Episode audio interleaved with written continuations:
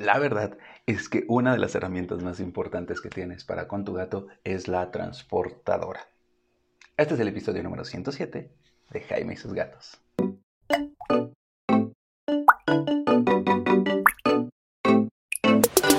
Hola, ¿qué tal? Yo soy Jaime, soy un cat lover, un amante de los gatos y comparto mi vida con cuatro maravillosos gatos. Y bueno, pues si han estado siguiendo mis historias de Instagram, recordarán que hace poco, ahorita estamos... ¡Ay! Se me fue la fecha, 23 de enero del 2021, si no me equivoco más o menos. Ya no sé ni cuándo vivo con esta pandemia. Pero bueno, si han estado checando, se darán cuenta que Cabezón estuvo yendo al doctor. ¿Por qué? Porque le quitaron el vaso, le hicimos unos estudios, ahorita viene con unos detallitos de su estomatitis, que prometo que voy a hacer todo un episodio sobre el estomatitis, nada más tengo que ver cuándo la eh, dentista veterinaria de Cabezón puede tener una, una plática con nosotros. Y bueno, el punto es que algo fue básico con esto la transportadora. Pam, pam, pam.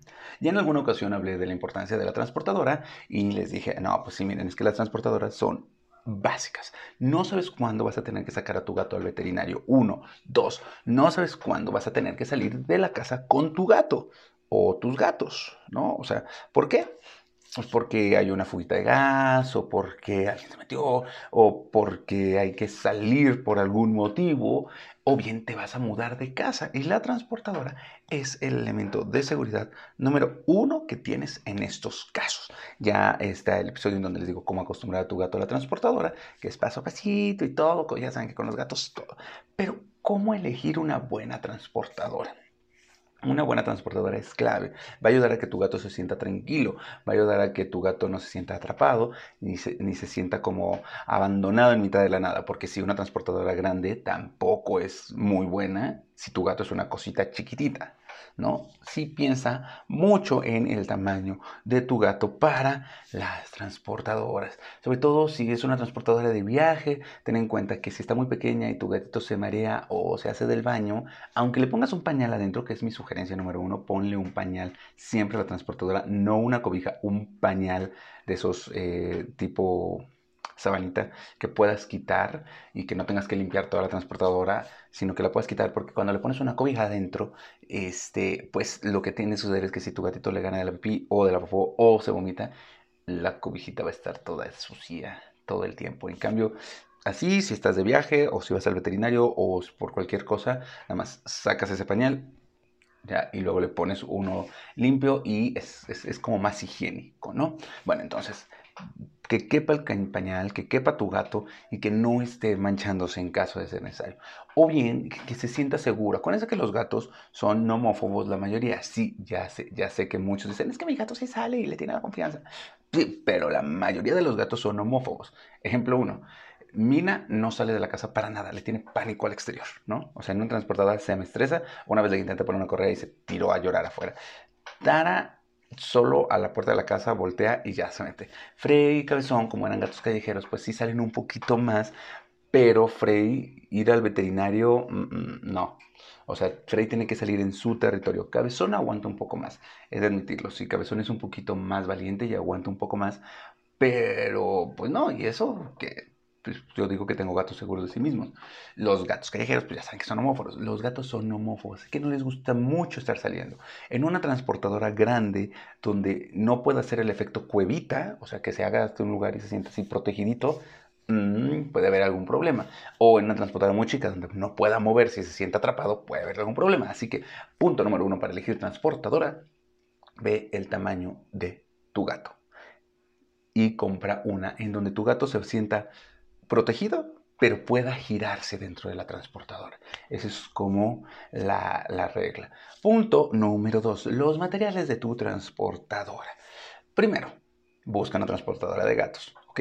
Las transportadoras de gatos son esas transportadoras que se abren de arriba, tienen una puertita o se puede zafar la parte de arriba fácilmente para que los doctores puedan abrir y revisar a tu gato dentro de la transportadora. Si bien la transportadora en casa va a ser como, y no quiero entrar a la transportadora, una vez que estén fuera de la zona de casa, la transportadora va a oler a la casa y va a ser su lugar de seguridad. Así que una transportadora de gatos te permite que se abra de arriba y que podamos revisar a tu gato desde arriba. O bien, incluso meter al gato desde arriba. Bueno, El punto es que ya que sabes que tienes que conseguir una transportadora para gatos, bueno, pues busca una de plástico limpiable. Nos llegan muchas veces a la veterinaria personas con transportadoras de tela, los que llegan con transportadoras, porque también hay gente que nos llega con opción número uno, caja. Opción número dos, bolsa de mandado. Opción número tres, el gato en las manos o sea, la gente toda arañada y el gato en las manos, el gato a punto de saltar y perderse para siempre en la calle de la veterinaria. Sí, así que, bueno, ya, no metemos en Cuando lleves a tu gato a la veterinaria, piensa en que probablemente nos, llegan a nosotros eh, gente con transportadoras de tela y el gatito se vomitó o se hizo del baño. Ya se imaginarán qué pasa con las transportadoras de tela cuando el gatito vomita o se hace el baño, o bien no tiene posibilidad de que lo puedan sacar y, jala la, la, tela y destruye la transportadora. Así que piensen en un material resistente y limpiable. Eso es importante.